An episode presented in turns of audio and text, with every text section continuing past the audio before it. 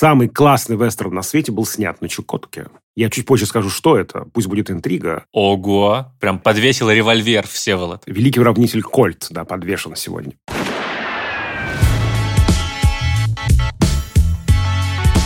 Всем привет! Это подкаст «Кинопоиска» крупным планом. Меня зовут Даулет Джинайдаров, я редактор видео и подкастов «Кинопоиск». А я Всеволод Коршунов, киновед и куратор курса «Практическая кинокритика» в Московской школе кино.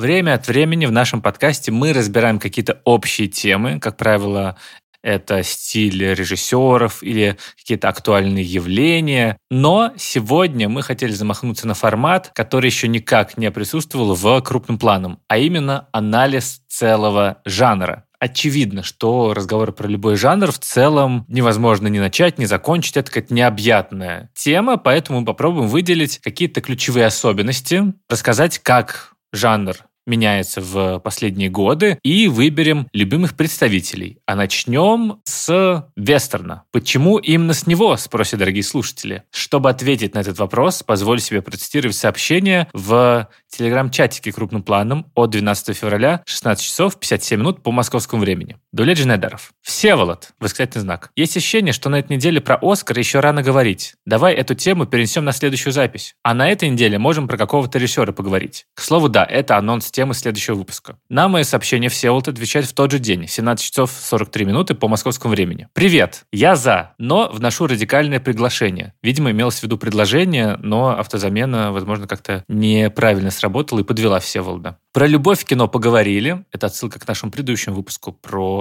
э, любовь в кино на 14 февраля. Самое время перейти к сексу в кино. Скобка открывается, пока его не запретили. Скобка закрывается, восклицательный знак. Еще вариант. 15 февраля 1914 года вышел «Муж индианки» Де Милле. Первый голливудский полный метр и канонический вестерн. Можно поговорить о феномене вестерна. И я ближе к ночи смогу посмотреть в свой датный календарь. Конец цитаты. Такой вот у нас сегодня есть повод для сегодняшнего эпизода.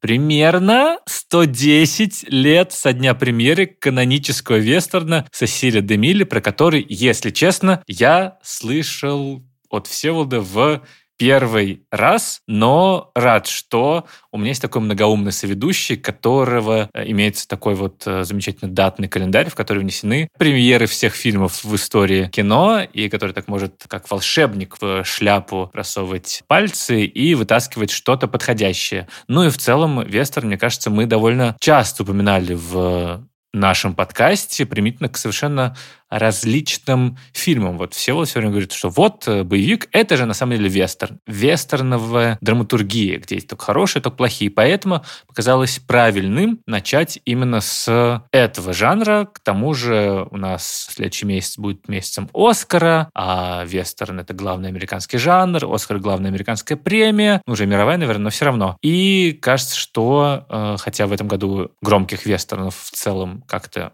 не было удивительным образом, но это важная тема, еще многим интересная. И причем она не обязательно только американская. Вестерн, как я уже анонсировал, докатился и до Чукотки, поэтому вестерн путешествует по миру. Это такая интересная структура, которая находит очень интересные воплощения в разных национальных кинематографиях. Да, и мы можем видеть, какие элементы и особенности являются базовыми для жанра, какие нет, и как это трансформируется. И, конечно, вот эта вот э, компаративистика какая-то всегда здорово очень э, высвечивает, что такое кино и каким оно может быть. Но я, кстати, подумал, что, вероятно, индейцам тоже довольно обидно пересматривать какие-то старые вестерны, потому что, конечно, когда их э, на экране представляют дикарями, которые пытаются что-то сделать с представителями благородными белой расы, то это довольно все некрасиво, как мы сейчас понимаем. Есть же очень знаменитая история 73 года, когда на церемонии вручения награды Американской киноакадемии присудили Оскар Марлону Брандо, и вместо него вышла девушка из индейского племени и зачитала текст, да, что вот я не хочу участвовать вот в этом церемониале и принимать почести, в то время как индейцы до сих пор в Соединенных Штатах, на дворе 73 год, хочу напомнить, считаются людьми второго второго сорта. Это, конечно, такой был интересный жест да, э, Брандо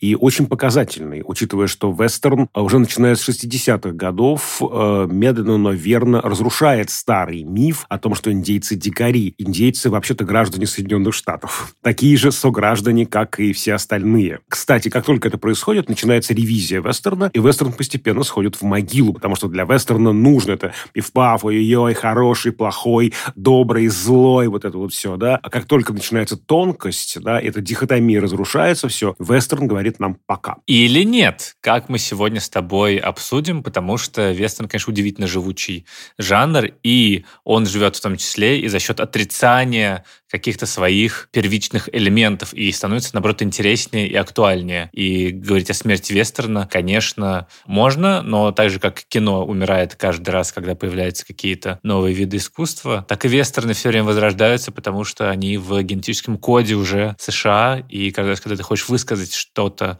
про страну, про ее историю, то как-то неизбежно взгляд падает на вестерн. Ох, дискуссионно, вестерн ли это? Взять, например, картину «Кэмпион. Власть пса». Формально по сеттингу это вестерн, но по жанру вестерн ли это? Ой, какой вопрос. Вот сегодня подискутируем.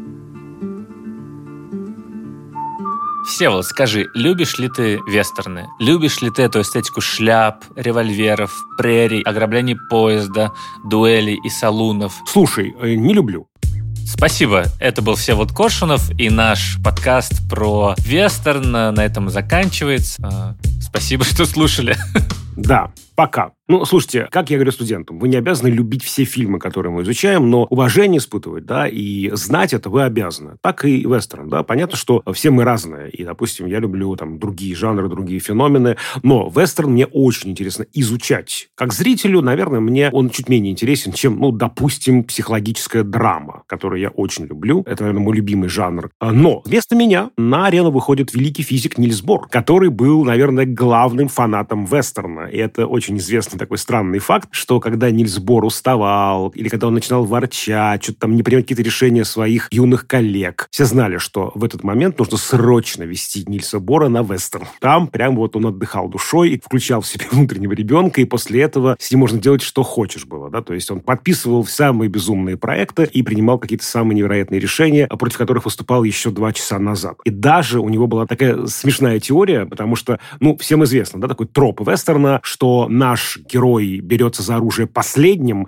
но стреляет первым. И Нильс Бор решил по-научному это обосновать. Там даже была у них э, какая-то практическая часть этого исследования на игрушечных пистолетах. Но вот я сейчас процитирую одного из исследователей. А Бор развил теорию, согласно которой злодей, собирающийся напасть первым, должен сознательно выбрать момент, когда начать движение. Это замедляет его действие, тогда как реакция героя – акт чисто рефлекторный, и потому он действует быстрее. И еще мне очень нравится такая цитата э, Нильса Бора про условность вестерна. Вестерн невероятно условный жанр. Он совершенно не жизнеподобный, но в нем есть свое, конечно, обаяние. И вот э, один из главных фанатов вестерна Нильс Бор пишет про это так. «Я вполне могу допустить, что хорошенькая героиня, спасаясь бегством, может оказаться на извилистой и опасной горной тропе. Менее вероятно, но все же возможно, что мост над пропастью рухнет как раз в тот момент, когда она на него ступит. Исключительно маловероятно, что в последний момент она схватится за былинку и повиснет над пропастью, но даже с такой возможностью я могу согласиться. Совсем уж трудно, но все-таки можно поверить в то, что красавец-ковбой как раз в это время будет проезжать мимо и выручит несчастную. Но чтобы в этот момент тут же оказался оператор с камерой, готовый заснять все эти волнующие события на пленку, уж этому, увольте, я не поверю.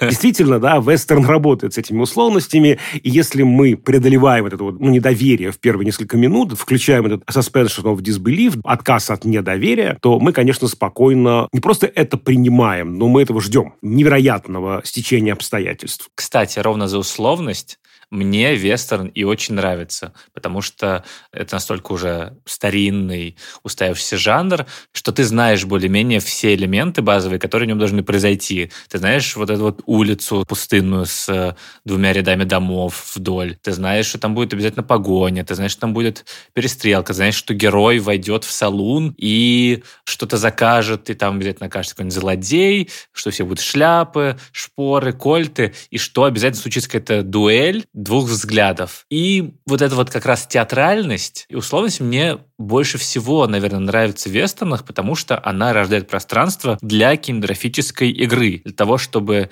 через какой-то вот этот набор сложившихся элементов, во-первых, его нужно как-то по-новому показать каждый раз, иначе это неинтересно и скучно.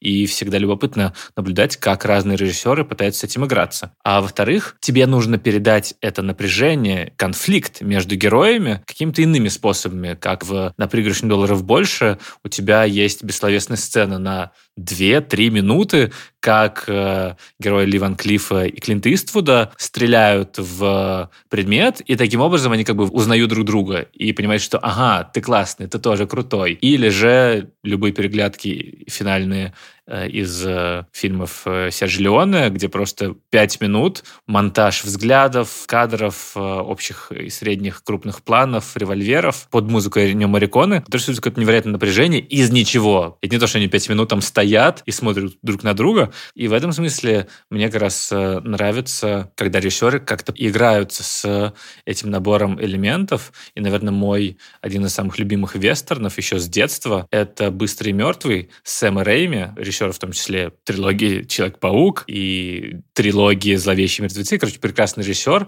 у которого как раз присутствует вот эта вот визуальная выдумка и желание поддержать интерес у зрителей какими-то необычными способами. И вот в «Быстрым мертвым» просто максимальное количество различных дуэлей, снятых просто невероятно круто все способы, какие можно показать дуэли, там представлены, ну, во многом потому, что это фильм про дуэльный чемпионат. Поэтому я скорее люблю вестерны, но не все. Сам сеттинг, скорее я к нему так отношусь как-то обычно. Да, кстати, я бы тоже различал вестерн как сеттинг, и вестерн как вот такое ядро жанровое. И в этом смысле мы можем увидеть вестерновую структуру вне Дикого Запада, вне салунов и прерий, и мы можем увидеть что угодно в сеттинге вестерна, вот условная «Власть пса», которая, ну, совершенно не вестерн по жанру, да, то есть начинка и обертка могут здесь не совпадать, они могут быть проразные. Это очень интересно. Вообще, когда мы говорим про жанры, вот есть жанры, которые связаны с этими начинками, да, вот с этими эмоциями базовыми. Страх, смех, жар, усталость, ощущение драйва, например, вот как в вестерне. А есть жанры, которые ближе к оберткам, к оболочкам. Например, мюзикл или роуд-муви, или бадди-муви. То есть какие-то условные обстоятельства, в которых разворачивается эта история, или какие-то способы рассказывания этой истории. Там вот люди поют, танцуют. А по жанру мюзикл может быть чем угодно, и ромкомом, и мелодрамой, и драмой, и чем хотите. И э, вестерн – это единственный жанр, в котором вот эта начиночность и оболочечность совпадают совпадают. Потому что в нем есть жесткая привязка к этому сеттингу и жесткая привязка вот к этому ощущению драйва, тонуса, возбуждению нервной системы, когда мы буквально уже почти физиологически реагируем, сжимаем кулаки, наклоняемся вперед. Это уникальный э, жанр. Да, ну смотри, когда мы говорим про классический сеттинг вестерна, то это вторая половина 19 века, первое десятилетие 20 века, Соединенные Штаты Америки, как правило, небольшие какие-то поселения. Дикий Средний Запад. А, прерии, либо пустынные какие-то местности. Ранчо железные дороги, ковбой против индейцев. Да, естественно, поселение индейцев, да, конечно. Так вот, если одним словом вот как-то проговаривать, что ж такое вестерн, я бы сказал сказка или даже миф. И вот когда мы говорим про эту условность и про эту комфортность восприятия мира, это же очень похоже на сказку. Мы можем подробности не знать, но мы твердо знаем, интуитивно, конечно, да, по пропу, буквально там все это у нас в голове раскладывается, что есть наш мир, есть иномир, есть граница миров, вот мы переходим, да, из одного мира в другой, вот есть наши, есть не наши, есть добро на ножках, зло на ножках. И здесь как бы, ну, такая понятная дихотомическая картина мира, вот деление на двое, черное и белое. В вестернах это даже буквально еще одном из самых ранних вестернов, хоть, может, Дианги считается каноническим вестерном, но это не первый вестерн. В одном из самых ранних вестернов «Большое ограбление поезда» Эдвина Портера уже закладывается эта метафорика, э, что у хороших парней белые шляпы, у плохих парней черные шляпы. Там все совершенно очевидно. И еще, наверное, э, мне очень нравится сравнивать вестерн с мифом. В этом удивительная культурологическая функция вестерна, почему у меня эта структура вызывает очень большое уважение. Потому что вестерн, как считают американисты, фактически заменил Соединенным Штатам первомиф. Откуда мы такие взялись? Кто мы такие? Миф основания. Абсолютно, да. У каждой культуры есть первичный миф. Ромул и Рем, э, изгнание Энея из э, Трои. Конечно, опять же, призвание варягов на славянские земли. Но это же миф. Понятно, что есть нормандская теория, есть другие теории. Ясно, что их много разных. Я к тому, что это правда такая зона именно связанная с идентичностью. Ведь, собственно, американцы – это наследники иммигрантов, которые приехали из Старого Света в Новый по разным причинам, в разных обстоятельствах они оказались. Там были и англичане, и голландцы, не случайно первое название Нью-Йорка, Новый Амстердам вообще-то, да, и там еще люди из разных э, земель, немцы в том числе. И как вообще сверстать единую американскую идентичность? И вестерн оказался уникальной такой структурой, наиболее удобной структурой, которая помогает объяснить, кто такие вообще американцы. Здесь я ссылаюсь на исследование Аюра Санданова, посвященное как раз вот этой идентичности и структуре вестерна. Он говорит, что в основе вестерна лежит концепция manifest destiny. Явное предназначение или предопределенная судьба. Вот есть разные переводы на русский язык этого очень интересного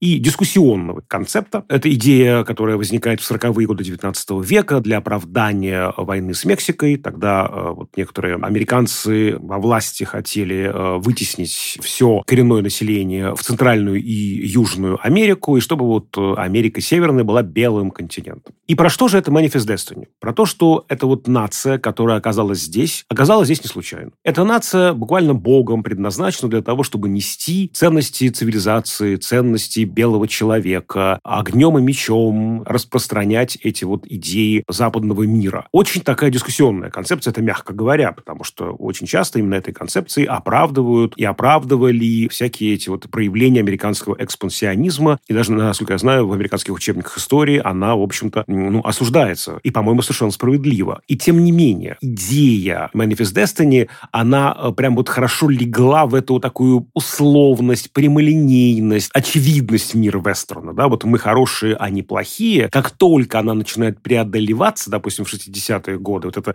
э, дихотомия вестерна, вестерн превращается в драму, в боевик, во что угодно, но он уже больше не похож на эту вот сказку, объясняющую устройство мира. Это страшно интересно. То есть вот есть белые люди, есть коренное население, которое несет в себе угрозу. Там есть тоже хорошие персонажи, обязательно есть троп такой благородный индеец. То есть мы не всех мажем одной краской, тем не менее. Это очень интересно, что, по сути, вестерн, как ни странно, это соединение идеи эпохи просвещения и идеи крестовых походов на новом каком-то этапе. Да, вот давайте теперь покрестим новый континент. И отсюда это раздвижение границы, фронтир как ключевая категория. Это важно, что вестерн при всей дискуссионности концепции Manifest Destiny, он помог склеить американскую идентичность. И в этом, конечно, его очень важное культурологическое значение. Мне еще кажется, что связь со сказкой как раз в этой идее фронтира, в этой идее границы, то есть даже как в сказочных сюжетах обычно герой отправляется в какое-то дикое пространство, иногда в царство мертвых, в котором все перевернуто, все не так, как у тебя, за три девять земель отправляется в какое-то неизведанное... Три девятое царство, три десятое государство. Да, в какие-то неизведанные земли, где у тебя тоже есть какой-то волшебный помощник, местный, благородный волк. Дикий, но симпатичный. И также в вестернах есть вот эта вот э, дихотомия между цивилизацией условно и некоторым диким краем, диким полем, необузданным пространством, которое нужно как раз обуздать и от которого нужно защищаться в зависимости от того, какие цели у персонажа персонажей. И вот эта вот дихотомия между цивилизацией, там, условно, белых людей и некоторыми дикарями-индейцами, которая вроде как пришла из крестовых походов, она очень интересно трансформируется в некоторых представителях жанра с течением времени. То есть вот как прошли, условно, 10-20-е годы, и как прошло время классического вестерна с лошадьми, с поездами и так далее, вот эта вот идея цивилизация versus дикость и хаос, она трансформируется на то, что сам мир вестерна — это на самом деле хаос. Это мир, в котором нету порядка, в котором нету государства, в котором нет закона. Некоторые пространства, где каждый сам за себя, важное очень понятие для идентичности американцев, словно для нас э, скорее дико, что люди с оружием в руках э, защищают свой дом. В Америке это какое-то базовое право любого человека, потому что, значит, твой дом, твоя крепость, кто, если не ты, мы не допустим э, лапища власти государства на нашу частную частную собственность и каких-то других тоже людей. Да, и вестерн, конечно, в этом смысле, по сути, воплощение американского индивидуализма, одно из прямо опорных вещей, связанных вообще с американской идентичностью. Да, и конфликт главный с какого-то момента в вестернах, в том, что у тебя вот это вот э, дикое пространство хаоса, где каждый сам за себя, этот первичный гопсовский бульон, у тебя превращается в некоторую цивилизацию уже, в место, где каким-то образом самозарождается порядок, самозарождаются институты. И, к примеру, великий сериал «Дедвуд», он как раз про то самое, про поселенцев, которые приезжают на некоторое пространство, и дальше у тебя несколько сезонов как раз показывается, как куется американское государство, как рождается вот эта государственность из каких-то странных маргинальных персонажей. И это тоже как будто бы важная вот эта вот черта вестерна с какого-то момента, вот как он только вышел из эмбрионального состояния, когда условно в десятых, нулевых, двадцатых годах все-таки вестерн был как бы актуальным жанром про современность. С какого-то момента это уже историческое кино про прошлое. И как раз тогда уже и рождается вот эта вот идея, что да, это миф основания, битва римлян с этрусками, но в конечном итоге дальше у нас э, уже какие-то другие сюжеты должны образовываться про империю, про республику и так далее. И мне кажется, вот этот вот временной фронтир уже не пространственный, а хронологический. Тоже очень важная черта вестерна как э, жанр и то, что в нем на самом деле интересно как раз э, в картине к юбилею, к которому мы сегодня привязались, это первый фильм Сесила де Миля, это первый полный метр, снятый в Голливуде. Да, в «Муже индианки» уже э, не так очевидно, то есть она еще не выкристаллизовалась. Это конструкция, вот, значит, э, бледнолицые versus краснокожие. Там как раз идет речь про любовь благородного белого и дочери вождя индейского племени, про этот кровосмесительный брак. Чуть позже это будет отвергнуто, и уже в 60-х годах, в эпоху психологического вестерна, ревизионистского вестерна, все это э, будет вновь возвращаться, да, уже на другом этапе. И один из таких ярких примеров как раз э, этого разворота, э, это даже еще до 60-х годов, это 50-й год, картина Делмера Дэйвза «Сломанная стрела». Даже на афише этого фильма мы видим, как оружие бледнолицего краснокожего направлено в одну сторону, в сторону белого бандита. И когда ты говоришь, кстати, про хаос, про отсутствие порядка, это очень тоже важная штука, что в герое вестерна, здесь я вновь ссылаюсь на работу Санданова, есть очень важная его черта – виджилантизм. Да, потому что по-итальянски «вигиланте» – это бдительный, он, правда, значит, как бы охраняет свой э, мир, свою жизнь, значит, веренное ему там пространство. И это очень важно, что между законом и справедливостью герой с элементами виджилантизма всегда выберет справедливость. Часто закон в вестерне слаб, коррумпирован или просто недоступен доступен. Шериф очень далеко, отъезде. Есть такая модификация вестерна нападения на ферму. Шериф далеко, ты его не вызовешь никак. Поэтому ты э, вынимаешь кольт, великий уравнитель, и сам защищаешь себя. Потому что вот, ну, закон тебе не поможет. И это важно, что герой вестерна всегда на грани закона. Вот он готов его приступить. Еще шаг, и будет уже, упаси господи, суд Линча, да, и вот самые чудовищные проявления виджилантизма, но все-таки вот эта вот игра на грани закона остается ключевой в очень многих вестернах. Ну и то есть, условно, супергерои, и вот эта вот идея того, что кто-то, какой-то герой внезапно понимает, что не может терпеть несправедливость, что институты власти не работают, что все коррумпировано, и у нас разгуливают бандиты по улицам, берет свои руки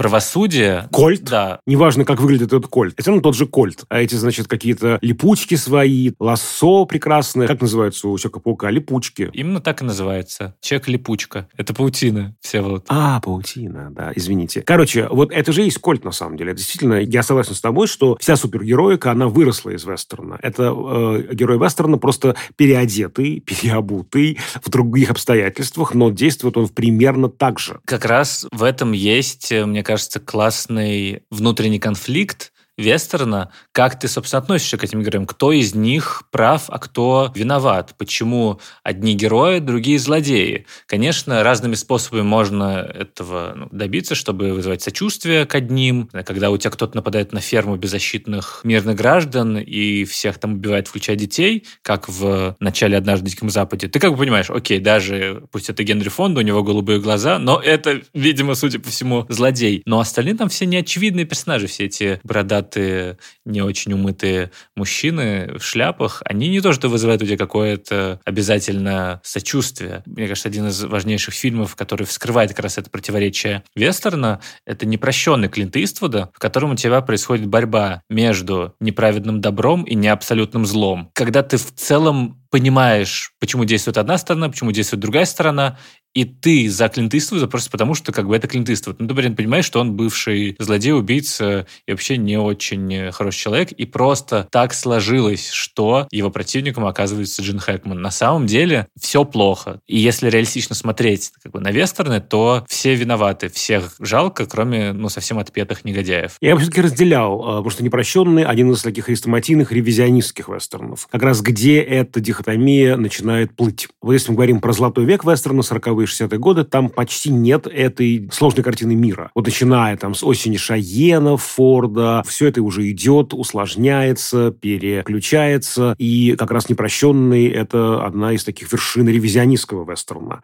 Потому что здесь уже все действительно не настолько очевидно, это уже вам не сказочка с ходячим добром или злом на ножках, это правда. И как раз-таки вот эта вот способность жанра к мутации, к отращиванию каких-то новых голов, новых шляп и новых сапог со шпорами. Это то, что меня больше всего завораживает в вестернах, потому что мы столько всяких разных вестернов могли увидеть, даже если мы не говорим про какие-то другие сеттинги и переносы, там, не знаю, в современность или в космос, тоже огромное количество вестернов в космосе. Даже если мы говорим про, условно, вестерны в этом сеттинге, то все равно настолько сильная схема, настолько влиятельная, настолько, видимо, азбучная для всего американского кино, которое во многом, видишь, и начинает начинается с этого жанра, просто потому что он был жанр про современность. И это легче всего. Ты просто снимаешь то, что вокруг. Здесь я бы еще сказал, что вестерн фактически возникает одновременно с самим кинематографом, что первые образцы вообще относятся к концу 19 века. И великий теоретик кино, кинокритик, основатель журнала «Каедю Синема» Андре Базен пишет, что вестерн – это единственный жанр, истоки которого почти совпадают с истоками самого кинематографа. Единственный жанр, который после неизменного полувекового успеха, пишет он это в середине 20 века, по-прежнему полон жизни. И это правда. В нем какая-то есть такая удивительная энергия. Почему кино освоило вестерн так быстро? Потому что в нем есть динамика. Да? Что такое синематограф? Это запись движения. Остро необходима какая-то структура, где будет много этого движения, пиф-паф, ой-ой-ой, где с помощью вестерна развивается и э, мизансценирование, и монтаж. Не случайно Лев Кулешов, один из первых советских авангардистов, был просто страстным фанатом американского кино и вестерна. Почему он делает такой один из первых истронов, да, э, необычайное приключение мистера Веста в стране большевиков, потому что это дает возможность чисто сюжетную работать с динамикой. А кино, конечно, это динамика. Кино – это движение, это образы в движении. У вестерна, конечно, огромное такое значение. Это такая была территория, с помощью которой кино как бы обрело свои границы, обрело свои возможности. И это вот ну, тоже есть такой штамп «сложно переоценить». Но это вот то самое, да, сложно переоценить. То есть это очень важная вещь для американского кино, но и не только для американского американского, да, потому что мы знаем, что легко э, вестерн перешагивает границы, и у нас каких только вестернов не бывает. Твой самый любимый дикий пример вестерна. Ну или не дикий, а просто необычный. Могу начать. Давай ты, потому что я-то как раз буду говорить про свой любимый вестерн, э, который я анонсировал. Слушай, ну у меня, наверное, вестерн, который я люблю больше всего и пересматривал чаще всего, нет, это не «Нападение на Рио Браво» Александра Невского, а «Третий назад будущее», который как раз иронический постмодернистский вестерн, научно-фантастический, которым у тебя герои попадают э, в 1895 год. Марти Макфлай встречает там своего предка, основателя как бы Макфлаев, это тоже, значит, синоним мифа основания. То есть они буквально приезжают на как пустынное какое-то место, где впервые заводятся эти часы, которые затем трагически остановятся во время удара молнии. И это то, с чего начинается условно вся эта вот история, с одной стороны, масштабная историческая, с другой стороны, уютно-семейная. Мне кажется, я сначала посмотрел «Назад в будущее», а потом уже увидел и Клинта Иствуда, и «За пригоршню долларов», и какие-то другие фильмы, на которые он там ссылается. И мне как раз этот фильм нравится тем, что поскольку какое-то признание в любви вестерну, там есть все вообще элементы, которые необходимы, и заодно они еще обшучиваются и каким-то ироническим образом обыгрываются. Да, самый необычный вестерн, ну не то, что необычный, но, наверное, тот, который мне нравится, это «Светлячок» сериал. Это космический вестерн. И мне кажется, что это какой-то идеальный матч, и любое космическое кино, включая «Звездные войны», к примеру, так или иначе работает с эстетикой вестерна, потому что очень много элементов в сеттинге, которые слишком похожи. Точно так же, как в вестернах у тебя есть небольшие очаги цивилизации, а вокруг это пустынная прерия, не заполненная ничем, кроме как каньонами и кактусами, так и в космосе у тебя просто ну, вакуум, и ты, значит, от планеты к планете э, летаешь. И «Светлячок» — это тот пример, когда у тебя научная фантастика, sci-fi работает со всеми тропами вестерна, но при этом она не ощущается как эпигон, а просто ложится как э, влетая на чисто приключенческий жанр. То есть там есть ограбление поезда, там есть э, повозки, есть перестрелки, бластерами теперь уже, и там э, все начинается с поражения главных героев в гражданской войне, войне между повстанцами и империей. И это тоже какой-то важный, на самом деле, элемент многих вестернов, что они работают с вот с этим вот мифом как бы основания, но при этом миф основания завязан на некой братоубийственной войне,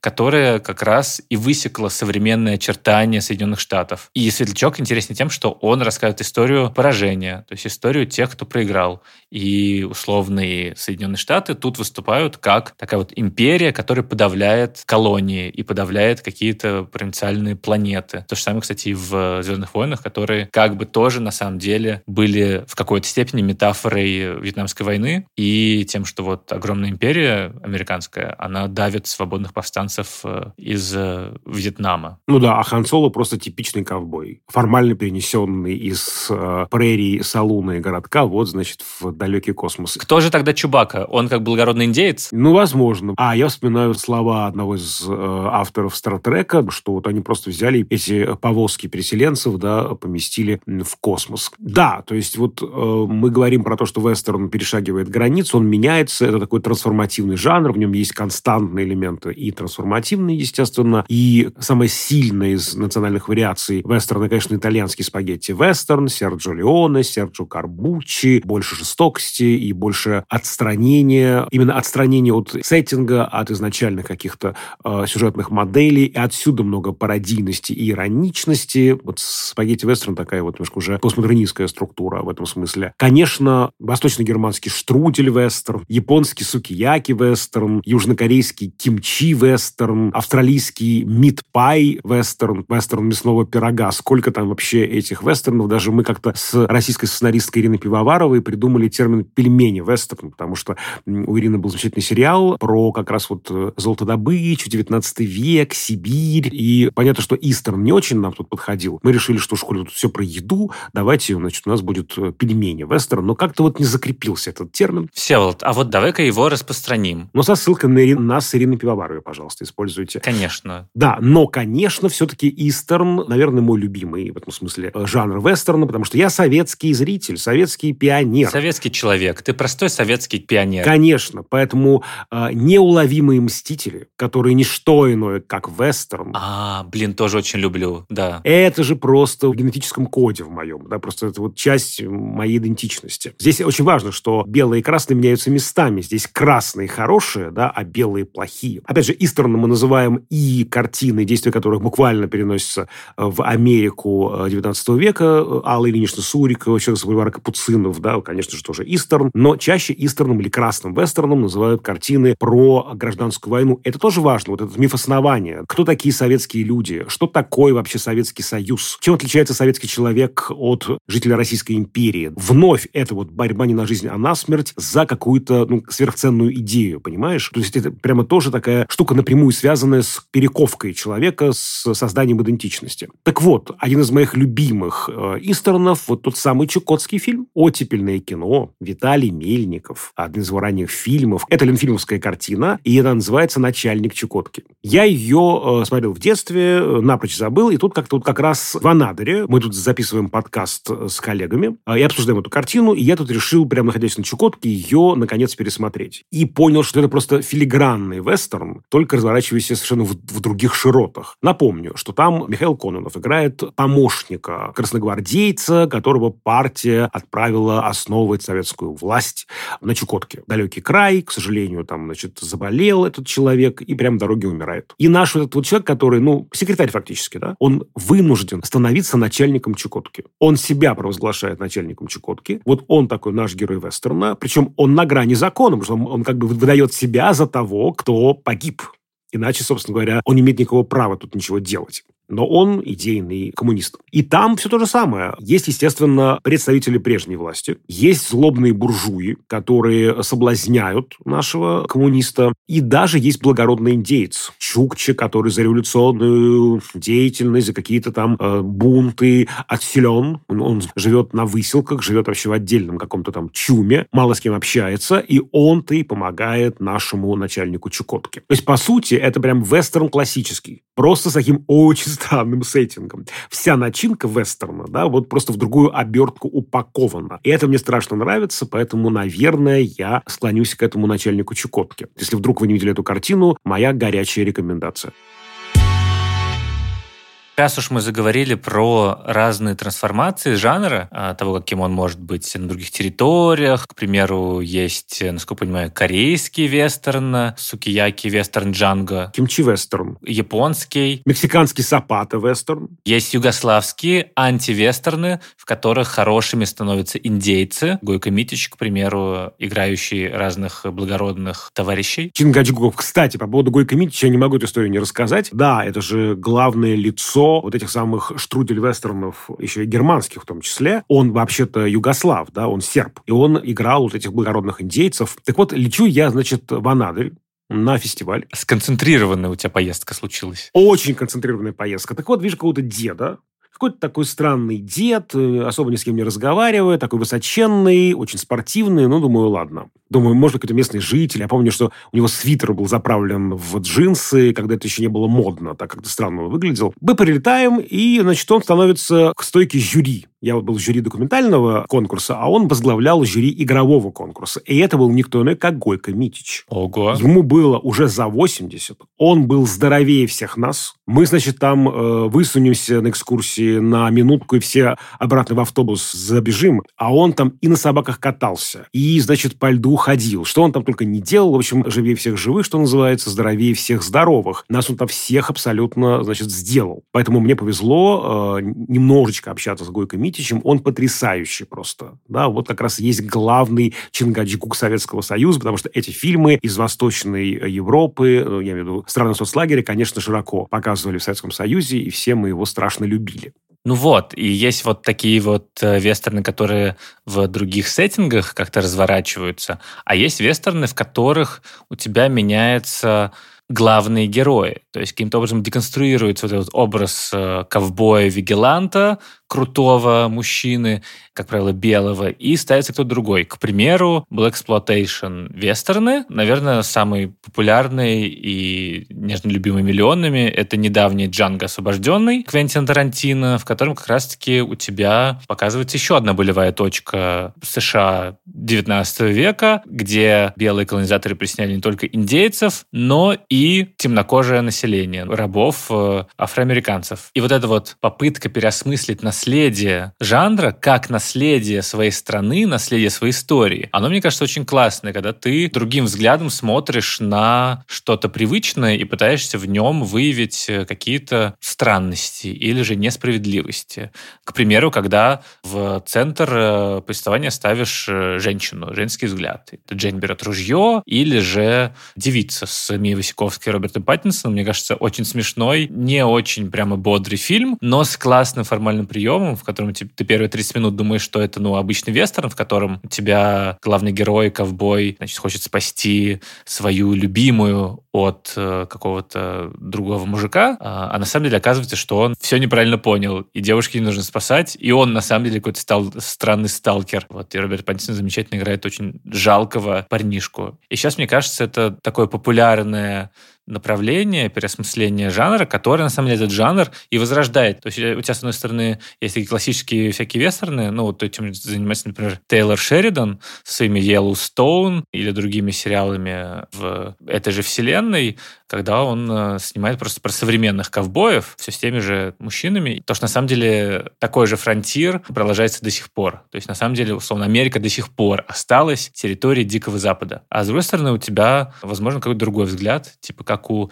Келли Рейхард э, в «Обход Мика», где как раз э, какое-то иное представление о героях жанра, об элементах и о том, как показывать вот этот вот сеттинг. То есть уже не просто вестерн как повод для динамичного монтажа, перестрелок и ограблений, а как некоторые медитативные путешествия сквозь эти бесконечные прерии, которые как раз-таки настраивают на неспешное медитативное размышление о том, э, что вообще такое жизнь, куда ты идешь и что тебя ждет впереди. Да, это и есть та самая свежая кровь. С одной стороны, все эти эксперименты жанровые, стилевые вколачивают э, очередной гвоздь в гроб классического, канонического вестерна, а с другой стороны, они помогают ему жить, потому что вестерн э, меняется, меняется вместе с временем. И, конечно, мне кажется, это очень важно, что та жесткая дихотомия, которая в вестерне является жанрообразующим признаком, она начинает усложняться и дихотомическая картина мира становится неактуальной.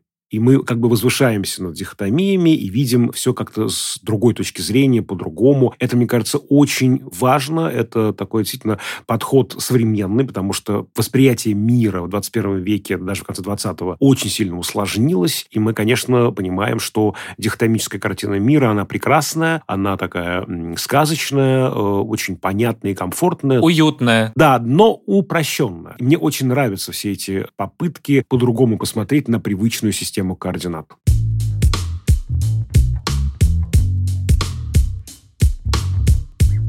На этом все. С вами были Дауля Джинайдаров и Всеволод Коршунов. До встречи в следующем выпуске нашего подкаста «Крупным планом». Напомню, что на наш подкаст можно подписаться в Apple Podcasts, Яндекс Музыки, Castbox и всех других аудиостримингах, а еще на YouTube-канале подкаста «Кинопоиска». Очень ждем ваши комментарии, оценки, вопросы и пожелания по темам будущих выпусков. Конечно, подписывайтесь на телеграм-канал «Общим планом». Там мы выкладываем ссылки на эпизоды, разные доп. материалы, опросы, картинки, мемы, иногда конкурсы.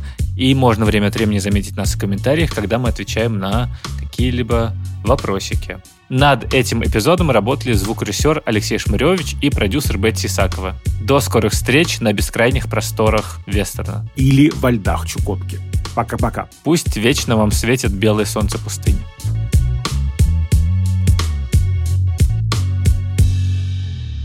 Хорошо, значит, Оскар Шмоскар через неделю. Хорошо. Оскар Шмоскар.